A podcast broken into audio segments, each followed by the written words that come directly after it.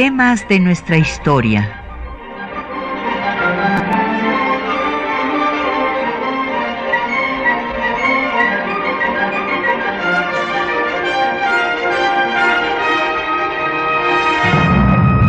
Un espacio que difunde el conocimiento del pasado para comprender nuestro presente. Programa a cargo de la maestra Patricia Galeana.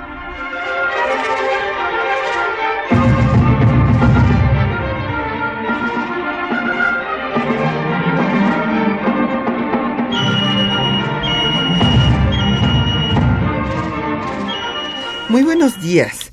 Pues hoy, como lo habíamos anunciado, vamos a dedicarnos a dar una visión eh, panorámica de lo que pasaba en nuestro país hace 100 años, en 1916, cuando el primer jefe del ejército constitucionalista decretó a Querétaro como capital de la República y justamente fue a instalar ahí su gobierno en lo que se conoce ahí en Querétaro como la Casa Mota, y empezó, bueno, continuó con lo que ya había estado haciendo, eh, de dar una serie de leyes, disposiciones no solamente legislativas, sino administrativas, de gobierno, para que los gobernadores no estuvieran dando decretos sin que hubiera una autorización previa, en fin, establecer el gobierno en medio de todavía la guerra,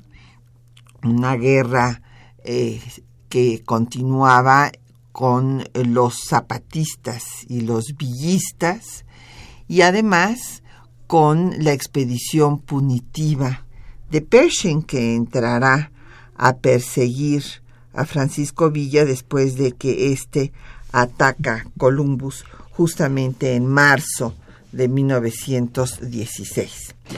Y como siempre tenemos pues el gusto de darles publicaciones.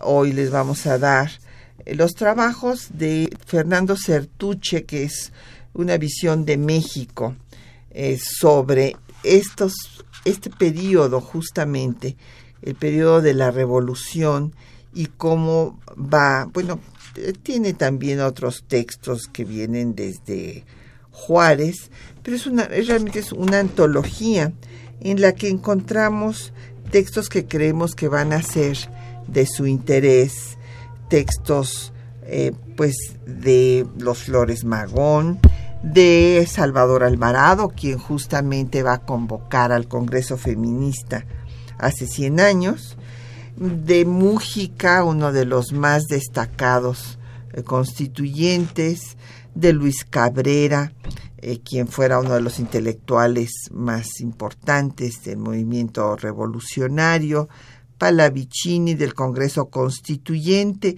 Entonces, bueno, es una antología de eh, pues los personajes destacados de nuestra historia que eh, creo que va a ser de su interés es una colección de la Biblioteca del Instituto Nacional de Estudios Históricos de las Revoluciones de México.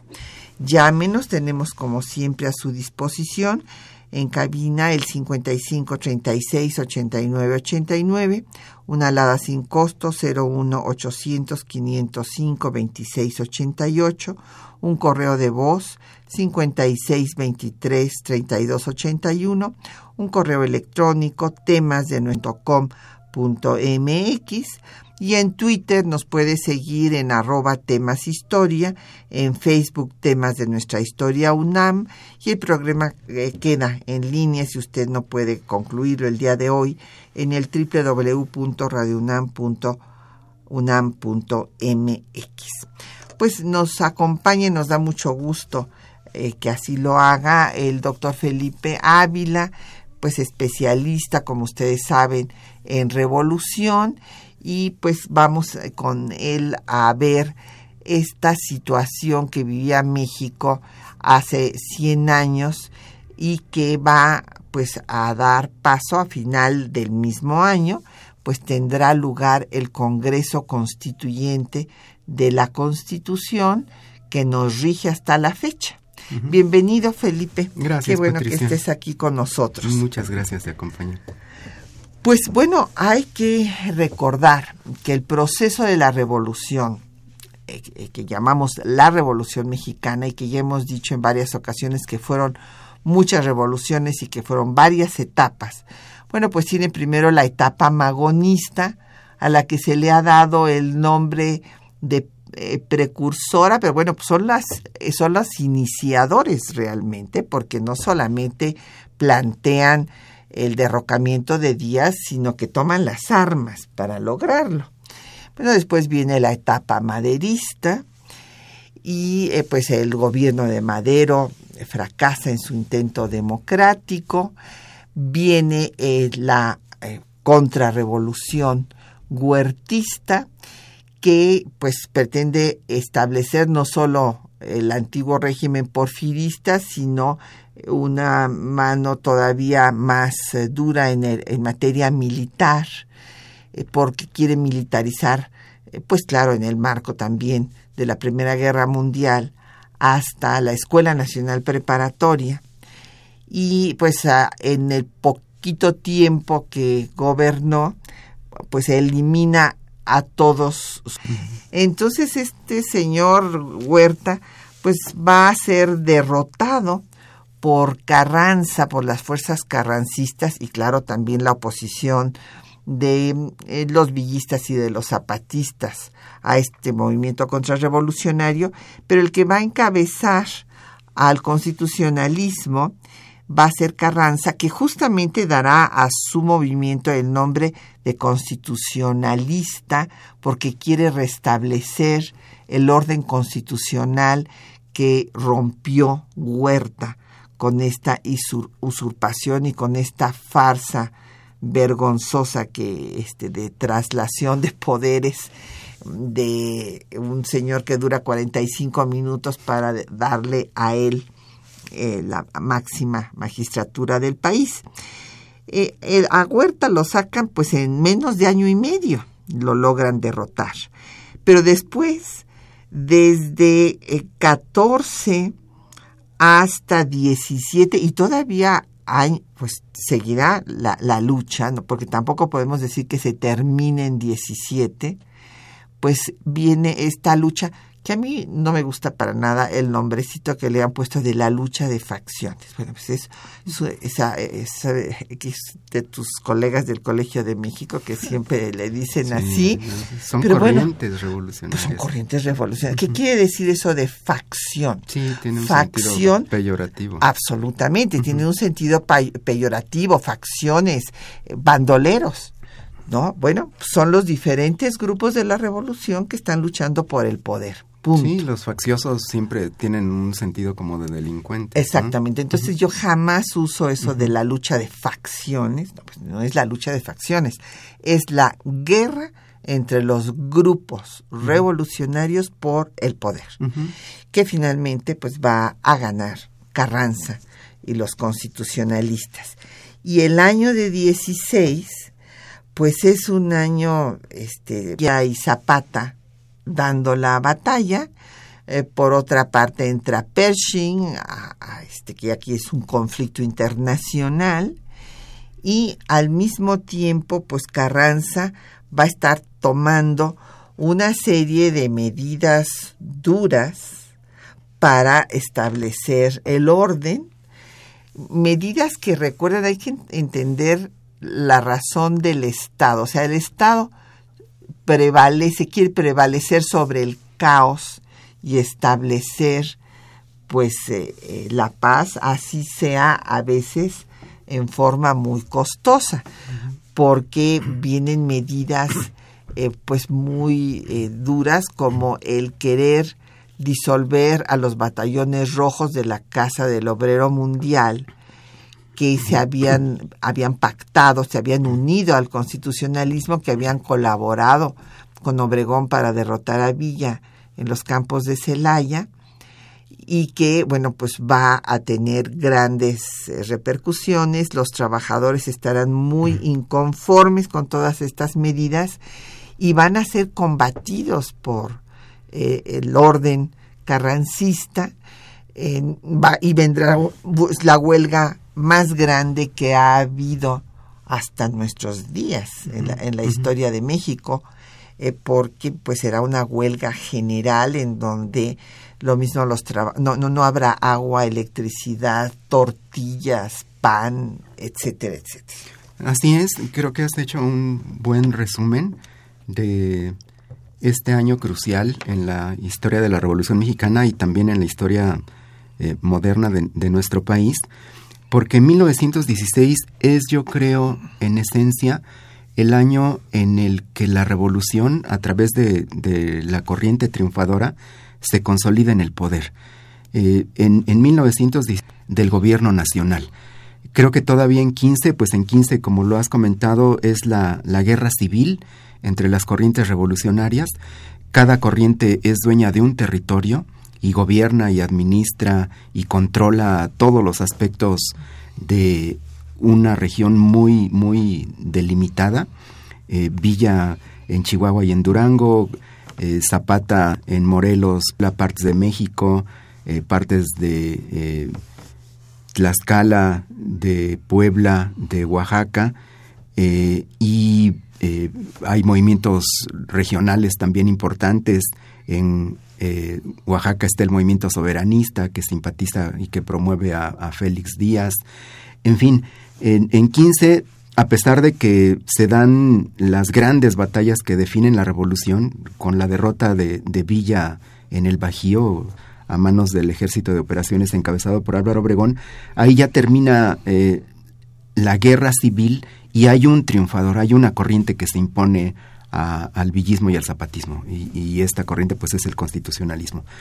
Pero todavía no es gobierno nacional, comienza a ser gobierno nacional en el segundo semestre de 1915, pero incluso Carranza no regresa a, la Ciudad de México, sino hasta ya muy avanzado 1915 y, a, y en 1916, muy pronto, como ya lo comentaste, decide que, bueno, ya ha llegado la etapa de la reconstrucción y que eh, Querétaro será provisionalmente la capital de la República. Eh, Carranza comienza ya a ver eh, las cosas como el estadista que controla los destinos del país ya, ya es el, el, el presidente eh, encargado, bueno, no es presidente, es el encargado del Poder Ejecutivo, sigue siendo primer jefe, pero, pero ya es el jefe del Estado mexicano, ya, ya tiene que ver las cosas como gobierno, ya, ya no es un líder de una corriente, ya es el encargado del Poder Ejecutivo real. Bueno, realmente él siempre lo ha visto así. Uh -huh. O sea, esto eh, cabe destacarlo. O sea, uh -huh. eh, Carranza es un hombre de Estado.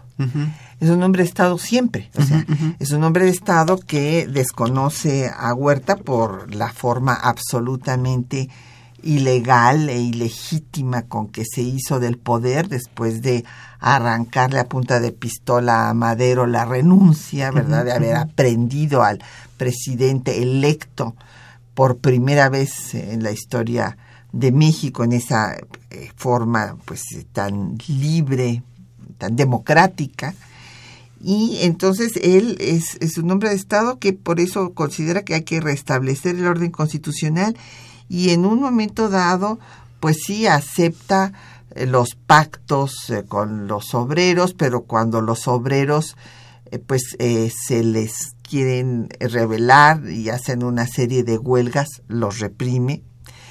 Y en el caso de Villa y de Zapata, bueno, él los considera realmente pues sí, unos líderes sociales, pero que están fuera del Estado, fuera uh -huh. del orden uh -huh. legal y que pues eh, finalmente se les debe tratar como bandoleros. Así es, sí. Y en 1916, Carranza ya todas las acciones y las iniciativas que toma es para consolidar en pie de lucha Villa y Zapata ya no son una amenaza para, para el gobierno nacional de Carranza. Son problemas locales, regionales, muy circunscritos a una parte del territorio. Hay un conflicto internacional muy grave, que también ya lo comentaste, cuando eh, Villa ataca a Columbus como represalia por el reconocimiento del gobierno de Estados Unidos al gobierno de Venustiano Carranza, se provoca un conflicto internacional que nos pone prácticamente al borde de la guerra, una nueva guerra con, con los Estados Unidos. Eh, Carranza también maneja con mucha habilidad, eh, se opone tajantemente a, la invasión. Más de 10.000 eh, soldados eh, del ejército de Estados Unidos invaden el territorio mexicano persiguiendo a Francisco Villa. Y Carranza toma dos iniciativas muy importantes. Por un lado, no permite que las tropas norteamericanas avancen más allá del estado de Chihuahua pone un cerco militar, incluso hay, hay, hay batallas, hay enfrentamientos entre el ejército mexicano eh, contra tropas de Estados Unidos para que no avancen un milímetro más del territorio en donde están persiguiendo a Francisco Villa.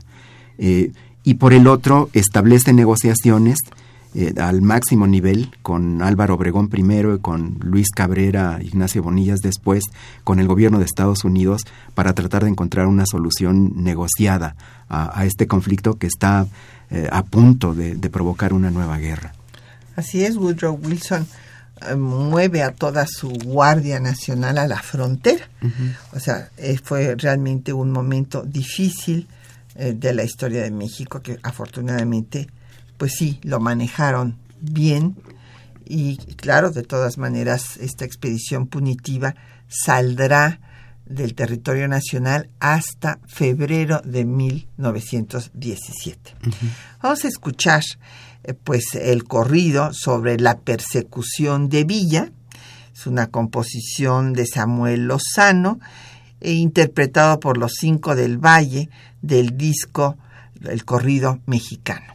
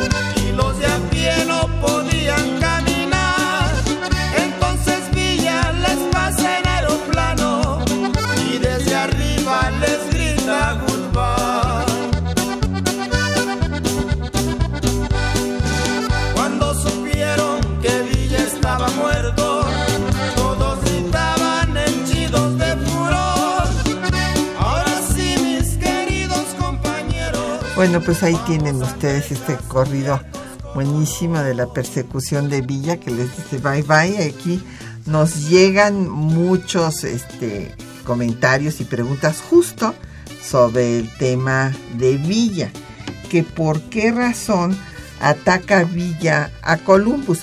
Pues ataca Villa a Columbus porque Estados Unidos ha reconocido a Carranza.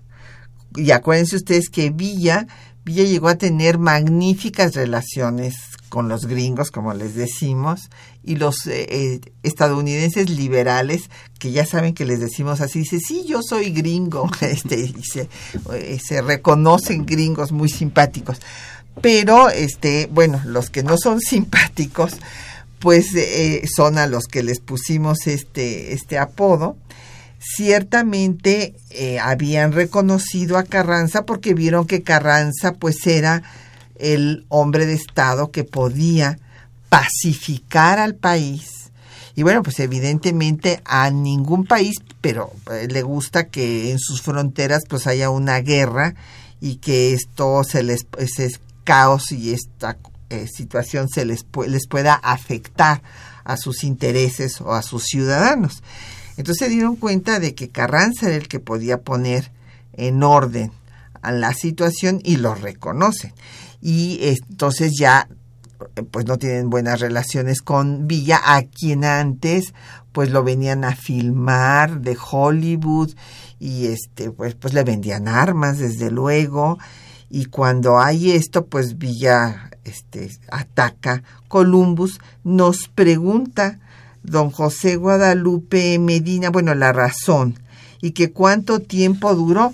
Bueno, pues estuvo ahí unas horas este, en, en Columbus, hizo destrozos y medio, pero después todavía, esto fue en marzo, no quiere decir que se haya quedado en Columbus, fue, digamos, no sé cuántas horas, seis horas o diez horas las que estuvo en Columbus haciendo destrozos, pero después hubo en mayo otros ataques de Villa que no se recuerdan, pero también atacó otras dos poblaciones de Texas, eh, eh, Glen Springs y Big Bend, y además también atacaba desde luego posiciones en México, bueno, pues eh, Boquillas en Coahuila, este acechaba diferentes poblaciones en Chihuahua.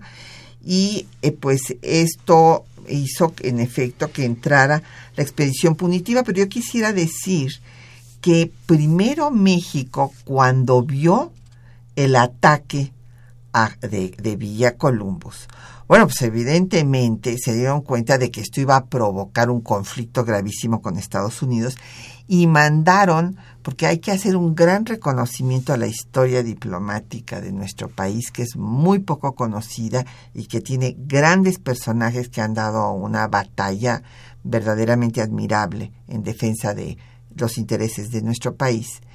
Y en ese momento hubo una reacción rápida, mandando una nota diplomática de inmediato a Estados Unidos diciéndole que proponían que hubiera un convenio en que estableciera que las eh, tropas de cada uno de los países podían cruzar la frontera en persecución de bandoleros. Estados Unidos aceptó, pero antes de que hubiera el convenio, mandaron a Pershing con cinco mil hombres y una fuerza, inclusive un comando aéreo ya.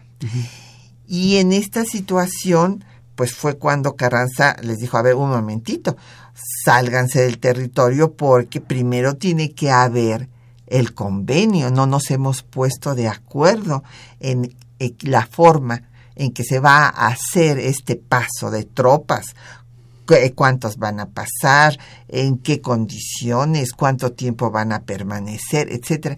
Y entonces es cuando vienen pues estas negociaciones que primero era Obregón, después eh, Cabrera con Bonillas y Pani y este es importante ver que si hubo una reacción diplomática inmediata tratando de frenar precisamente que viniera pues una guerra con Estados Unidos. Sí, y, además de lo que señalas eh, muy acertadamente, eh, creo que también hay que señalar que Villa durante la guerra civil y casi desde 1913, finales de 1913, 14 y 15, tuvo una mejor relación con los Estados Unidos que Carranza. ¿Sí? Carranza era mucho más nacionalista, en muchos sentidos más antinorteamericano, veía al poderoso vecino del norte como un enemigo potencial y además pues cuando invadieron Veracruz los, los estadounidenses, el único que los confrontó eh, realmente fue Venustiano Carranza.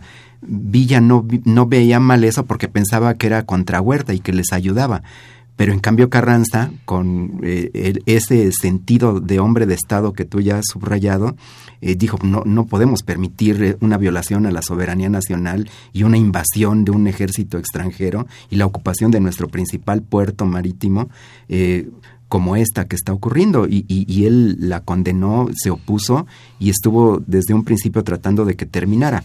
Eh, Villa tenía, al contrario, una, actitud más pragmática, más laxa, menos principista hacia el gobierno de Estados Unidos, quería quedar bien con ellos y por eso cuando pierde la guerra y que los americanos reconocen a, Carranza, Villa lo, lo siente como una traición entonces quiere vengarse, eh, es, es, como una venganza personal, eh, como una misión que él sentía que tenía que hacer. Y una cosa que también hay que señalar es que Villa cuando ataca a Columbus eh, tiene muy poca fuerza. Es, es, un movimiento ya muy marginal, es prácticamente una banda guerrillera. ya, ya ha perdido la mayor parte del control de los territorios que antes dominaba. Y sin embargo, la reacción de Estados Unidos, la expedición punitiva, la invasión, en algún momento hay más de 10.000 tropas norteamericanas persiguiéndolo, eh, vuelve a fortalecer a Francisco Villa y fortalece el nacionalismo de los mexicanos de manera muy, muy importante. Villa retoma fuerza con, con la invasión. En, en, vez de, de, que lo acaben y que, y que lo acorralen aún más, por el sentimiento contra la invasión, contra los eh, estadounidenses que están en nuestro territorio, vuelve a tener mucho más apoyo y, reconquista territorios que ya había perdido. Entonces, la invasión, antes de debilitarlo, lo, vuelve a fortalecer. Eh, y eh, al mismo tiempo, pues es un conflicto que Carranza tiene que acotar, que tiene que ponerle un límite muy, muy eh, tajante eh, para, para que no se convierta en una guerra y para que termine la invasión lo más antes posible. Y también eh, sigue llevando a cabo una labor diplomática muy hábil, extremadamente importante, a través de, sus representantes, de, Álvaro Obregón y esta comisión que, va a, negociar con el gobierno de Estados Unidos. Bueno, nos, otras radioescuchas nos hicieron favor de llamar para plantearnos sus eh, preguntas y darnos sus comentarios, como don Manuel Pérez Morales de la Miguel Hidalgo, que nos pregunta si Huerta emitió billetes. Pues sí, eh, la verdad es que todos emitieron billetes, era un caos. Villa emitió billetes y bueno, este entre monedas y billetes de los diferentes grupos revolucionarios y contrarrevolucionarios, pues esto también era parte del caos que se, que se vive en todo proceso revolucionario y en toda guerra, en todo movimiento armado. Y ya que menciona don Manuel el tema de los billetes, este tema es muy importante para el año que estamos tratando de 1916, porque Carranza toma la decisión de que ya no se pague a los trabajadores en oro y plata, sino que se les pague justamente en los billetes que va a emitir el Estado mexicano. Y además este hace un decreto para que haya 50 millones de oro y plata que pues eh, le den peso a, a esos billetes que garanticen, esos, esos billetes. el valor de estos papel de este papel moneda como se le dice también pero los trabajadores no están de acuerdo. Y esta es una de las causas que lleva a la huelga general en la Ciudad de México, que no quieren aceptar eh, los billetes. Y bueno, pues además de toda esta actitud que ya había habido de que Carranza pues quería que eh, los trabajadores no siguieran haciendo huelgas ni este tipo de movimientos e incluso hay una medida muy drástica de Carranza, como es el ampliar eh, la, a la ley del 25 de enero de 1862, recordará nuestra audiencia, esta ley que, a la que hemos dedicado varios programas, eh, que fue la que dio Juárez en el momento, enero de 1862, cuando desembarcan tropas de tres potencias de la época en eh, Veracruz. Nada menos llegan primero los españoles, eh, los ingleses y los franceses. Todo ello pues esta maquinación de Napoleón III para eh, arropar su intervención en México para establecer al Segundo Imperio y pues trajo a los españoles y a los ingleses a partir de la Convención de Londres para exigir a Juárez que derogara la moratoria de dos años que había establecido pues para poder pagar sus deudas nuestro país. Bueno, pues en esta ley del 25 de enero de 62 Juárez declaraba traidores a la patria a todos aquellos, bueno, desde luego a los invasores y a los que colaboraran con ellos, porque pues los conservadores estaban en contra de Juárez y fueron los que pidieron la intervención a Napoleón III y con base en esta ley se les aplicó pues la pena máxima, la pena de muerte a Maximiliano Miramón y Mejía en eh, junio eh, de 1867. Entonces, en este, en este mismo sentido, va a tratar Carranza a los obreros que sigan haciendo huelgas y a los que se les aplicaría también la pena máxima. Vamos a hacer una pausa para escuchar los textos que le seleccionamos para esta mañana en donde se da cuenta de los acontecimientos de 1916 y eh, los eh, textos del propio Carranza declarando capital a Querétaro y señalando la razón por la cual debe haber un constituyente para reformar a la Constitución de 1857.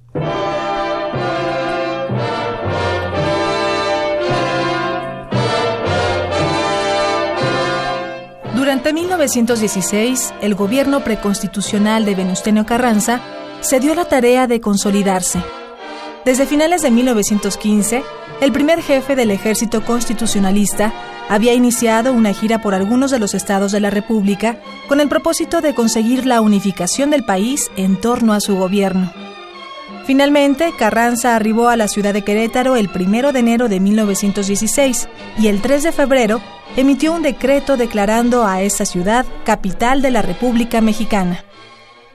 Considerando que para organizar debidamente la administración pública, antes de que se restablezca el orden constitucional, los poderes deben tener asiento en el lugar de la República, donde los miembros que lo integran pueden dedicarle el tiempo y esfuerzo que ella reclama, y que la ciudad de Querétaro, a juicio de esta primera jefatura, reúne las condiciones que para ello se requieren, he tenido a bien expedir el siguiente decreto.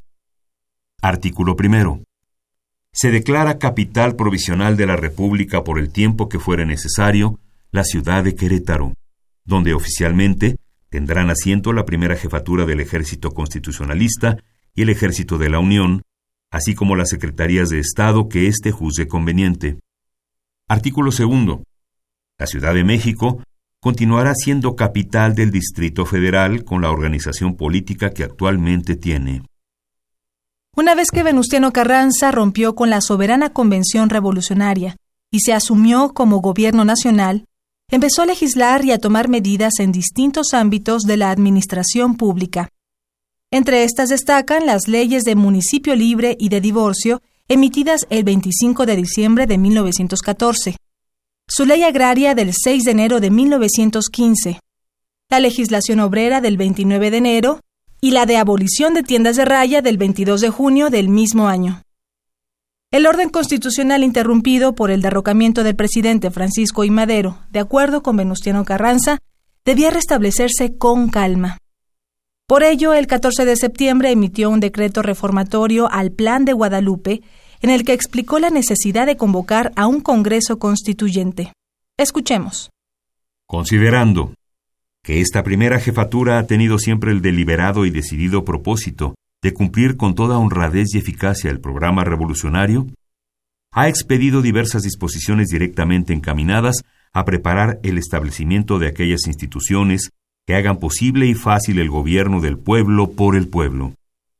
Sin embargo, de no hacerse las reformas correspondientes, se correría seguramente el riesgo de que la Constitución de 1857, a pesar de la bondad indiscutible de los principios en que descansa y del alto ideal que aspira a realizar el gobierno de la nación, continuará siendo inadecuada para la satisfacción de las necesidades públicas y muy propicia para volver a entronizar otra tiranía igual o parecida a las que con demasiada frecuencia ha tenido el país, y que, por lo tanto, se conviertan en una rémora constante para la marcha regular y ordenada de la Administración. Que es seguro que los enemigos de la Revolución, que son enemigos de la nación, no quedarán conformes con que el gobierno que se establezca rigiera por las reformas que ha expedido o expidiere la primera jefatura, pues de seguro lo combatirían como resultante de cánones que no han tenido la soberana y expresa sanción de la voluntad nacional. Que desde luego se ve que el único medio de alcanzar los fines indicados es un Congreso Constituyente por cuyo conducto la nación entera exprese de manera indubitable su soberana voluntad, pues de este modo, a la vez que se discutirán y resolverán todas las cuestiones que hace tiempo están reclamando solución que satisfaga ampliamente las necesidades públicas, se obtendrá que el régimen legal se implante sobre bases sólidas en tiempo relativamente breve y en términos de tal manera legítimos que nadie se atreva a impugnarlos. Por todo lo expuesto, he tenido a bien decretar lo siguiente. Habiendo triunfado la causa constitucionalista y estando hechas las elecciones de ayuntamientos en toda la República, el primer jefe del ejército constitucionalista, encargado del Poder Ejecutivo de la Unión, convocará elecciones para un Congreso Constituyente.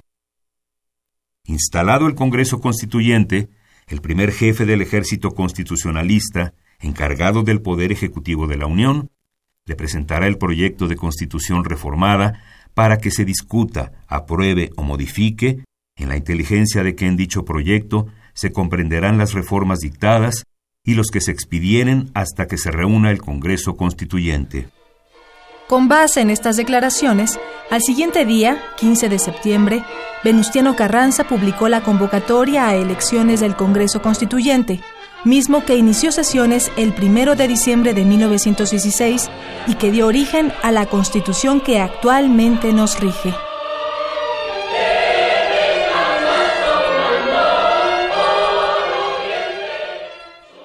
Bueno, pues ahí tienen ustedes, nos han seguido llegando preguntas, comentarios realmente muy interesantes. Don Alberto Fernández de Naucalpan nos recuerda lo que íbamos a decir justamente, que hubo una batalla muy importante, eh, la batalla del Carrizal, en donde, eh, esto fue en junio de 1916, en donde los mexicanos carrancistas constitucionalistas derrotaron a los norteamericanos. El mando de esta batalla lo tuvo Félix González y eh, desde luego inclusive pues fueron tomados prisioneros varios norteamericanos porque como habíamos comentado en efecto eh, pues los eh, constitucionalistas Carranza dijo a los norteamericanos a ver un momentito, primero tenemos que firmar el convenio y no pueden ustedes permanecer aquí en territorio nacional, sálganse y no solamente eso, no sigan avanzando.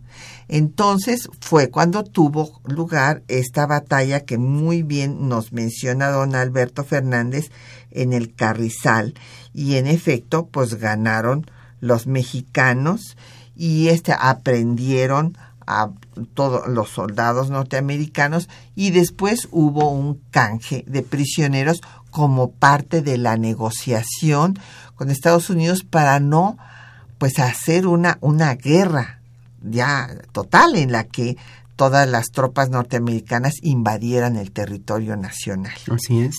Sí, fue una batalla sumamente importante, eh, decisiva, porque les puso un alto a, las tropas norteamericanas porque definió la postura firme del gobierno de Venustiano Carranza de no permitir, como lo había dicho, que siguieran avanzando y porque además eh, revivió el, el, espíritu nacionalista mexicano, incluso en, a partir de, de, la derrota del Carrizal, en Chihuahua cada vez hubo mayor hostilidad hacia las tropas norteamericanas. En los pueblos a donde llegaban no les daban de comer, los apedreaban, los más valientes eh, disparaban contra ellos. Fue, fue eh, realmente un movimiento de oposición cada vez mayor y, y, y que eh, pues tenía eh, obviamente que, que, repercutir en la efectividad de, de, del objetivo de, de, las tropas norteamericanas, porque nunca estuvieron en posibilidad de, de agarrar a, Villa. A, a, Francisco Villa. Hay que recordar que Villa, en uno de los ataques que hacía a, a las propias eh, poblaciones en manos de los constitucionalistas, fue herido, herido de una pierna, sí. y este estuvo en, en, en, escondido en una cueva un mes, pero bueno, finalmente, pues como oímos en el corrido, nunca lo pudieron agarrar, uh -huh. se tuvieron que ir por donde vinieron sin haber logrado su objetivo. Gildardo Solís de Tlalpan eh, nos dice que cuál era eh, que la pretensión de Zapata y de Villa, que sí tenían las mismas ideas que los Flores Magón en contra de Díaz. Bueno, eh, desde luego, o sea, Zapata pues este, estaba inconforme con el régimen porfirista, todo el tema de acumulación de tierras que tenía su origen desde la etapa colonial, pero que llegó a su máxima expresión con la ley de terrenos baldíos de la etapa porfirista. Y en ese sentido pues sí había una coincidencia de todos estos grupos revolucionarios en contra del régimen dictatorial de Porfirio Díaz. Uh -huh. Y además eh, pues fueron antiporfiristas maderistas en la primera etapa de la revolución, claro. tanto Villa como Zapata fueron de los más destacados jefes revolucionarios que siguieron el llamado de Madero para derrocar a Porfirio Díaz y gracias a su contribución fue que en seis meses pudieron echarlo del país. Claro. Uh -huh. Don Fernando Rodríguez de Coyoacán hace una crítica de Carranza. Dice que no puso el orden que se esperaba. No, pues ahí sí, don Fernando, eh, pues yo creo que sí puso orden. Y eh, desde luego que puso orden, bueno, pues va a acabar con eh, los grupos pues que se le oponían. ¿De acuerdo a usted que vino la ruptura desde la Convención Revolucionaria? Convención que dicho sea de paso, el propio Carranza había convocado uh -huh. y convocó en la Ciudad de México a los generales revolucionarios, les entregó su renuncia en ese momento, no se la aceptaron, pero claro, ahí no estaban los villistas ni los zapatistas, sino eran los generales revolucionarios constitucionalistas. Uh -huh. Y entonces es cuando por el Pacto de Torreón deciden irse pues a Aguascalientes para que sea un terreno neutral y que ahí sí vayan los villistas y después se incorporan también los zapatistas. Y entonces villistas y zapatistas y la convención deciden desconocer a Carranza. Pues entonces Carranza los desconoce a ellos. Digo pues eh, dice bueno pues no ustedes me desconocen a mí yo los desconozco a ustedes y ahí es cuando empieza la guerra pero finalmente Carranza sí va a imponer el orden. Sí va a imponer el orden y dice eh, aquí don Fernando que los estadounidenses se equivocaron al reconocerlo. Pues mire, este don Fernando, la verdad es que era el que tenía posibilidad de, de gobernar. Uh -huh, uh -huh. Entonces yo no creo que se hayan este equivocado y que no tardaron en matarlo bueno, pues relativamente, pues sí, eh, lo mataron después en Tlaxcala al Tongo, cuando viene la lucha por el poder nuevamente, ahora entre los propios constitucionalistas que se dividen, y bueno, pues entonces eh, lo matan, pero eh, este aquí me dice también que se equivocaron los mexicanos al creer que tenían un hombre de Estado, pues tampoco coincido, don Fernando, si era un hombre de Estado.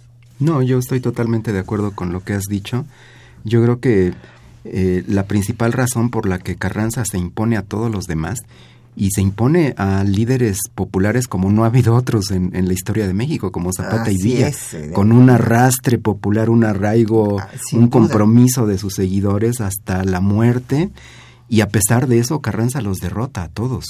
Es el primer jefe indiscutiblemente. Y eso lo puede hacer porque creo que era el que tenía más experiencia política y una visión realmente de hombre de Estado, una, una enorme habilidad para manejar situaciones complicadísimas que si no hubiera sido eh, porque Carranza estaba al frente del, constitucionalismo, quién sabe qué hubiera pasado con la revolución. Eh, y estoy totalmente de acuerdo. Esa habilidad, esa visión de Estado, esa capacidad de organización, esa, ese olfato político que tenía, esa autoridad que siempre pudo imponer sobre los demás, es lo que le permitió consolidarse como primer jefe. Cuando renuncia en, la convención que tú has mencionado, los jefes revolucionarios dicen, es que no tenemos con quién sustituirlo. No hay nadie que llene los zapatos de Carranza. No, no podemos aceptarlo porque no hay quien lo sustituya. Entonces le regresan el poder y consolidan y reagrupan al constitucionalismo eso es lo que le permite derrotar a Villa y a Zapata en una guerra muy pareja, en una guerra civil, la más sangrienta en nuestra historia. Fue en 1915 entre los revolucionarios, entre hermanos que combatían por la misma causa. La lucha por el poder los divide. Y eso es lo que le permite realmente iniciar la fase de la reconstrucción nacional.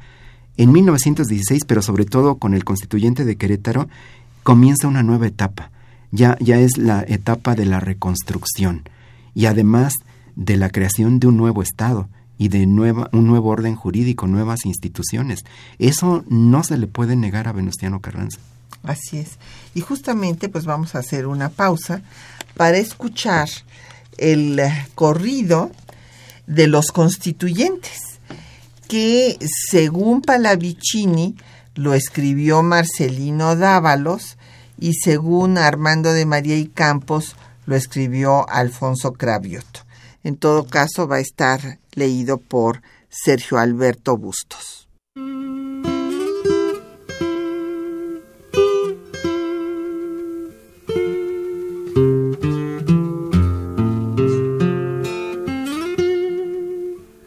Ya Venustiano Carranza tiene su constituyente para enderezarle las leyes va a dar a la gente.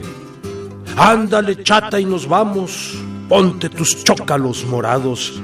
Vamos al teatro y turbide, verás a los diputados que hablan, se insultan y gritan, bajan y suben para arriba, y el que traga más pinoles quien tiene más saliva. Y aunque todos se enfullinan y hablan de constitución, ni todos son los que están, ni están todos los que son. Yo digo a los diputados, no se peleen tan seguido, en vez de constituyente, les salga un constituido. Ándale, chata y temerco tu rebocito, huichol, oirás a los diputados sacar sus trapos al sol. En el Congreso hay de todo, como dicen en Saltillo, de chile, puerco y dulce, y también de picadillo. Todos tienen algún don, como dice el señor cura, unos el don de palabra y otros de pateadura. A veces un herradero lo vuelven con sus locuras, porque en el constituyente no faltan herraduras. Juzgados por sus cabezas no hay más de siete guillotinas pero por sus corazones todos son unos patriotas. Tienen un tal campesino, tienen un tal espelota, que por mucho que le atinan, no han de atajar la pelota. Amaya, que es presidente, les grita, hijos del guaracha. Yo me pelé para el norte antes que ningún tlacuachi el licenciado Bueno, pues ahí tienen ustedes parte de este corrido que es muy largo y buenísimo. Y es que no lo podemos oír todo porque entonces ya no les damos respuesta a toda la bola de preguntas y comentarios que nos han llegado. Eh, yo quisiera primero que nada, pues voy comentando, pues, trato de darle un orden para las respuestas. Doña Hilda de San Román, que le mandamos todo nuestro saludo con el cariño de siempre allá hasta Toluca, eh, nos dice que si se, no se podría haber hecho un diálogo con los obreros en lugar de tomar medidas extremas. Pues sí, eh, doña Ile, eso hubiera sido lo deseable, pero es que pues llegó un momento, ya le vamos a dedicar un programa a la huelga general nada más, porque vale la pena ver ahí pues esta situación que usted plantea, siempre es deseable un diálogo y esto es importante que lo entendamos porque pues se ha dicho que la política es el arte de lo posible. Hay una actitud a veces de, todas las personas que yo entiendo en contra de la política y los políticos, pero la política siempre tiene que existir, o sea, es la negociación para que no prevalezca solamente la voluntad de uno. O sea, ciertamente eh, sería lo ideal que todo se resolviera por medio del diálogo, pero a veces se rompe el diálogo y pues entonces viene la confrontación. Y en los diálogos, pues evidentemente en una democracia todo el mundo tiene que ceder algo. Porque si cada quien se pone en que yo no cedo ni un ápice, pues entonces es muy difícil llegar a acuerdos y se tiene que llegar a acuerdos porque tenemos formas de pensar diversas. Y he ahí siempre el problema. Bueno. Sí, y además, de, abundando con esto de, de, la Casa del Obrero Mundial y eh, el Sindicato de Trabajadores del Distrito Federal que hacen la huelga general que has comentado, eh, hay que señalar también que el pacto con el constitucionalismo le permitió a la Casa del Obrero crecer exponencialmente, de ser una organización del Distrito Federal con algunos gremios de trabajadores, se volvió prácticamente una, una organización nacional que creció y eh, pudo establecer sucursales en buena parte de los estados del país, que incorporó a cada vez más núcleos de trabajadores y que se convirtió también en un problema político porque eh, quería, bueno, tenía una ideología eh, por algunos de sus dirigentes anarcosindicalista y de manera muy pragmática aprovecharon el pacto con el constitucionalismo para crecer, pero eso no hizo que abandonaran su ideología revolucionaria. Entonces ellos sentían que podían avanzar más y ellos lo que querían era establecer una república socialista y, derrocar a la burguesía. Entonces, eh, en 1916 también se nota una fractura en el constitucionalismo porque quienes habían promovido el pacto con los obreros eran Álvaro Obregón y, los que lo seguían, que tenían una postura mucho más eh, obrerista, más, más progresista que Carranza. Bueno, en 16, ya cuando está Carranza en, en el gobierno nacional, ve como un problema que los obreros cada vez quieran más y más y más y que además estén amenazando a los factores de la producción, que estén comenzando a hacer paros, que, quieran aumento salarial, pero sobre todo que comiencen a hacer huelgas. E, ese es el punto de ruptura porque Carranza dice, bueno, está bien, vamos a tratar de hacer leyes que los favorezcan, vamos a tratar de mejorar sus condiciones de trabajo, pero irse a una huelga general que paralice la economía, y que provoque un, caos como el que ocurrió, bueno, eso es ya pasarse de la raya. Y ahí sí tiene que actuar como, como hombre de Estado. Y Pablo González emite un manifiesto en donde dice, bueno, los hemos apoyado, pero hasta aquí. Hay, hay un límite que, que, no podemos permitir como, como Estado, como gobierno de la revolución. Bueno, los obreros insisten, hacen la huelga general y es cuando viene pues es, este, esta represión contra los líderes y que los apresan y afortunadamente los liberan y no, no los fusilan, ¿no? Sí, Si hubiera sido Porfirio Díaz, pues los a, fusila. bueno, Agustín Mondragón de Cuauhtémoc dice que los eh, constituyentes no aceptaron el proyecto de constitución de Carranza. En algunas cosas, ya, ya lo veremos, en efecto, vamos a dedicar varios programas al tema, don Agustín. Fernando López Leiva nos pregunta que qué tan vigente sigue la obra de Berta Ulloa sobre los temas eh, que estamos tratando. Bueno, eh, desde luego que sigue vigente. Eh, Berta Ulloa fue una magnífica investigadora de historia diplomática de México y ella coordinó una obra que pues ya tiene varias ediciones en la que inclusive tuve el gusto de participar, que se llama Las relaciones de México con el mundo, en donde se ve eh, la historia diplomática desde la etapa independiente hasta eh, pues prácticamente la actualidad. Y ahí puede usted ver todo lo de la negociación con Estados Unidos para la salida de la expedición punitiva. Doña Elizabeth Solórzano Pisuet dice que qué actitud de Catepec, que qué actitud tomaban los propietarios que si estaban de acuerdo con ceder sus tierras a los revolucionarios. No, pues no, no estaban de acuerdo. Este es evidente que hubo una gran resistencia, por eso es que Carranza quería que primero se legislara, igual que había querido Madero, que se legislara y no que se invadieran las tierras y que se expropiaran sin una legislación previa. Y esto es justamente lo que comienza a hacer. En 1915, en enero, eh, publica, promulga la famosa ley agraria desde Veracruz, en donde ofrece precisamente esto, arreglar todos los conflictos de tierra eh, en la que estaban metidos eh, una enorme cantidad de comunidades y pueblos de nuestro país. es la primera vez que el constitucionalismo ofrece una propuesta de solución al problema agrario de raíz. Es una ley que redacta Luis Cabrera, que era un experto en, temas agrarios y en esos momentos el principal asesor de, de, Venustiano Carranza, y en 1916 crea la Comisión Nacional Agraria que comienza a aplicar eh, y, a, analizar caso por caso los conflictos agrarios de, de la República.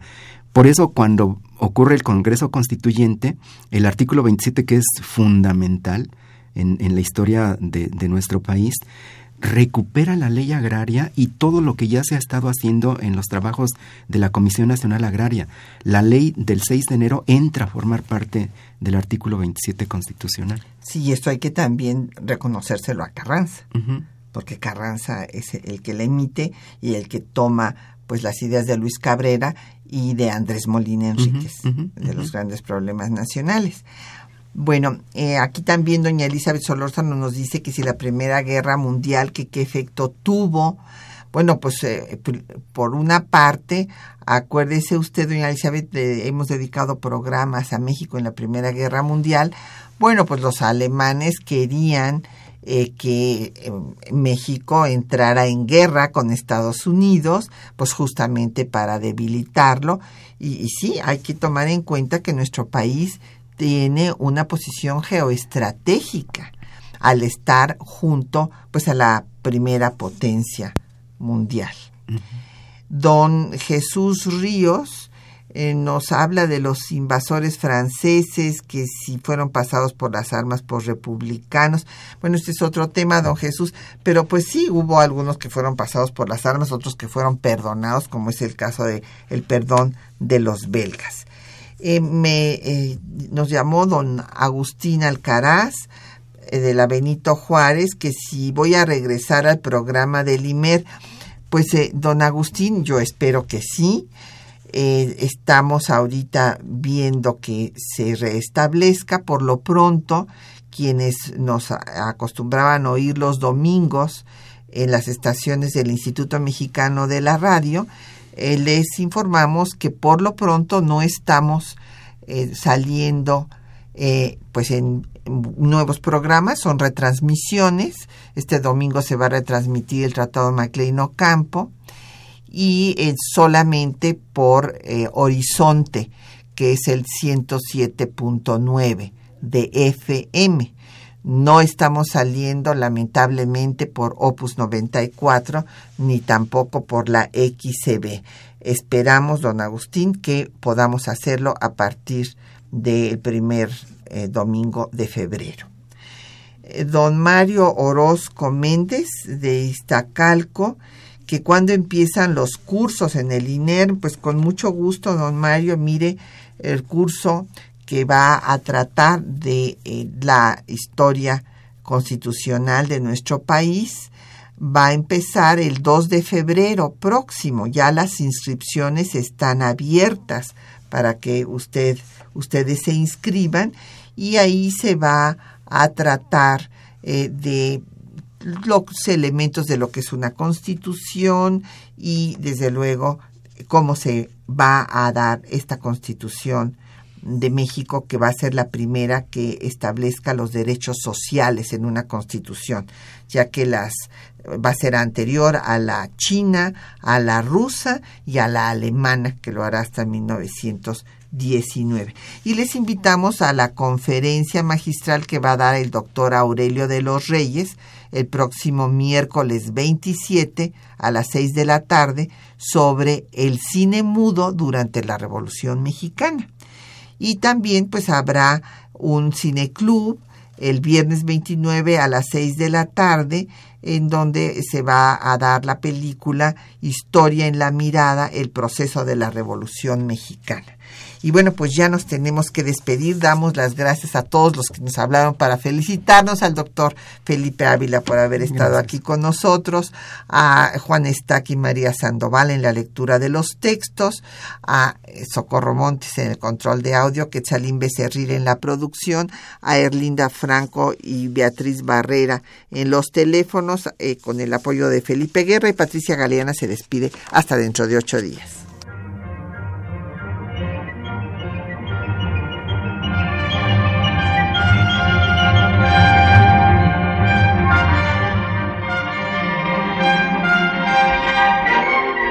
Temas de nuestra historia.